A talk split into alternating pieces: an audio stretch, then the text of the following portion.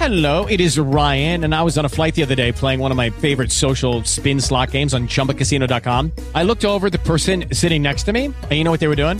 They were also playing Chumba Casino. Coincidence? I think not. Everybody's loving having fun with it. Chumba Casino is home to hundreds of casino style games that you can play for free anytime, anywhere, even at 30,000 feet. So sign up now at chumbacasino.com to claim your free welcome bonus. That's chumbacasino.com and live the Chumba life. No purchase necessary. VGW Group. Void were prohibited by law. See terms and conditions. 18 plus. Judy was boring. Hello. Then Judy discovered ChumbaCasino.com. It's my little escape. Now Judy's the life of the party. Oh, baby, Mama's bringing home the bacon. Whoa, take it easy, Judy. The Chumba life is for everybody. So go to ChumbaCasino.com and play over 100 casino-style games. Join today and play for free for your chance to redeem some serious prizes. ChumbaCasino.com. No purchase necessary. Void were prohibited by law. 18 plus terms and conditions apply. See website for details. Você com certeza já ouviu falar a palavra recursos diversas vezes, mas sabe o que de fato ela significa?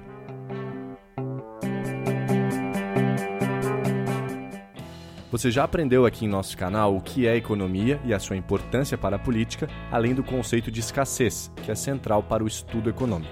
Agora chegou a hora de explicarmos o que são os tão falados recursos, outra palavra usada o tempo todo pelos economistas. Para a economia, recursos são tudo aquilo que é produtivo, ou seja, tudo que produz algo novo e valioso para as pessoas, novos bens e serviços que precisamos ou queremos em nosso dia a dia. Aqui cabe uma ressalva muito importante.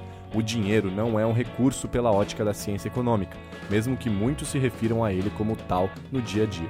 Na verdade, ele é apenas um meio para que ocorram trocas de bens e serviços entre pessoas.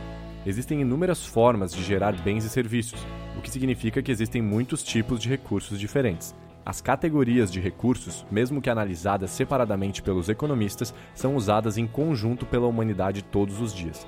É muito difícil afirmar que um tipo de recurso é mais importante que outro, simplesmente porque sem qualquer um desses tipos é impossível que a economia funcione normalmente. Pessoas, por exemplo, são vistas como uma categoria de recursos, o trabalho. É através do trabalho humano que se produzem inúmeras coisas valiosas para a economia. Esse trabalho pode ser tanto físico quanto intelectual. O capital humano certamente é um dos ativos mais importantes para a economia e algo em que todos os setores econômicos investem cada vez mais. Entende-se por capital humano as habilidades, conhecimentos e atributos de uma pessoa. Por meio desse conjunto de capacidades, o indivíduo pode gerar valor para a sociedade. O capital humano pode e deve ser aprimorado continuamente por meio de estudo, capacitação e pela prática. Agora, quando falamos em água, petróleo e terra, tudo isso é classificado como recurso natural, usados para inúmeros fins da maior relevância no nosso dia a dia. São considerados recursos naturais todos os insumos disponíveis na natureza e que podem ser usados economicamente. Nem seria necessário explicar por que a água é vista como um recurso. Necessária para a sobrevivência de todos os seres vivos, a água também é usada na produção de praticamente todos os bens e serviços. O petróleo, por sua vez, serve de combustível para a maior parte dos automóveis, indispensáveis para a economia global e também para o nosso dia a dia. Outros produtos derivam do petróleo, como o gás natural, a parafina, o plástico, óleos, querosene, asfalto, entre muitos outros. Já a terra, evidentemente, é um recurso porque é nela que se instalam as fábricas, empresas, residências e todos os outros tipos de estabelecimentos, sem contar que é nela que se desenvolvem a agricultura e a pecuária. Os recursos naturais podem ser renováveis, no sentido de que, mesmo após utilizados, reaparecem na natureza por meio de processos naturais em um período razoável de tempo, como a energia solar, o vento e a água, ou não renováveis, tais como o petróleo, o carvão e o ferro. Pensando agora em máquinas, equipamentos e fábricas, tudo isso também são considerados recursos. Chamados de bens de capital ou de produção, é a partir deles que são criados inúmeros produtos, Pense nos vários aparelhos eletrônicos presentes na sua casa: televisão, computador, celular, geladeira, micro-ondas e por aí vai. Eles foram produzidos em fábricas, que provavelmente usaram máquinas, sem contar o trabalho físico e intelectual de milhares de pessoas e recursos naturais de toda a ordem. O mesmo raciocínio vale para tudo o que você consome durante a sua vida.